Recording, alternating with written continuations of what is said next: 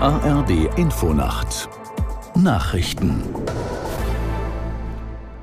um 4 Uhr mit Felix Sprung.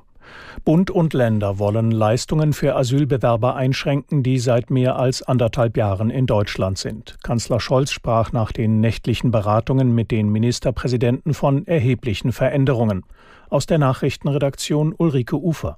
Wenn sich ein Asylverfahren lange hinziehe, sollten nicht 18, sondern 36 Monate lang Leistungen aus dem Asylbewerberleistungsgesetz gezahlt werden, so Scholz.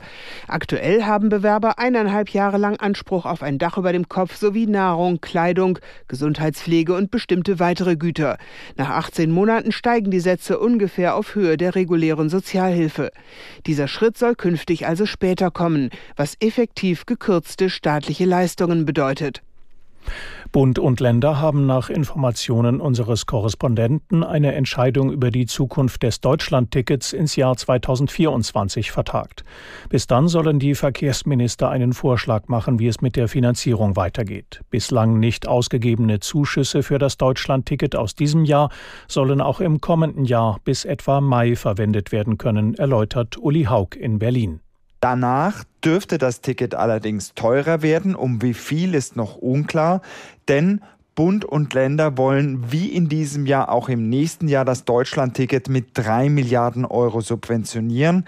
Das könnte allerdings nicht ausreichen, denn der Verband der Verkehrsunternehmen, der geht von einer Finanzierungslücke von rund 400 Millionen Euro aus und die müssen irgendwo herkommen und deshalb ist eine Erhöhung der Ticketpreise naheliegend.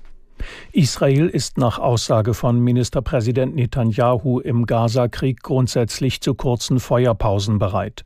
Zwar lehne er nach wie vor einen allgemeinen Waffenstillstand ohne eine Freilassung der von der Hamas verschleppten Geiseln ab.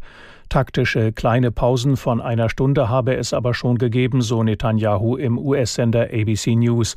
Es würden auch die Umstände geprüft, unter denen humanitäre Güter in den Gazastreifen gelangen oder einzelne israelische Geiseln herauskommen könnten, so der Ministerpräsident.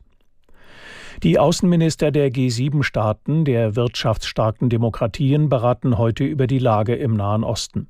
Bei einem Arbeitsabendessen in der japanischen Hauptstadt Tokio sollen der Krieg in Israel nach den Terrorattacken der Hamas sowie die humanitäre Lage im Gazastreifen im Mittelpunkt stehen. Für Deutschland reist Außenministerin Baerbock an. Das waren die Nachrichten.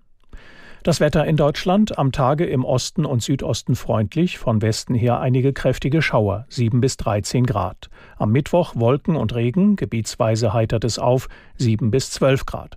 Am Donnerstag zum Teil kräftige Schauer, im Alpenvorland bleibt es freundlich, wieder 7 bis 12 Grad. Es ist 4 Uhr 3.